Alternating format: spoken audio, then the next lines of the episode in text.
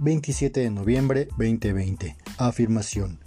Este momento que estoy viviendo ahora no lo vuelvo a vivir, así que es mejor que saque de él todo el provecho que me brinda. Lo disfruto, aprendo y pongo toda mi atención.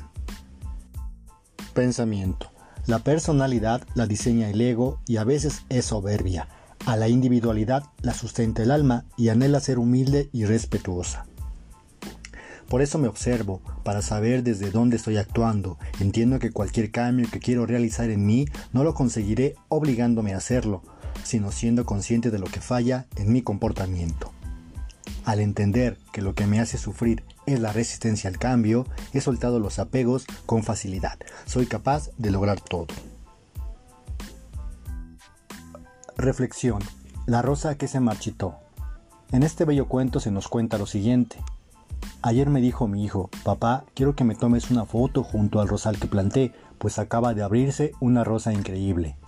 Yo le respondí, sí hijo, mañana tomaremos esa foto. Al día siguiente, la rosa no existía. El viento de la noche la deshojó en silencio. Cuando abrí la puerta del jardín con la cámara en mano dispuesto a hacer lo que debía haber hecho ayer, ya era demasiado tarde.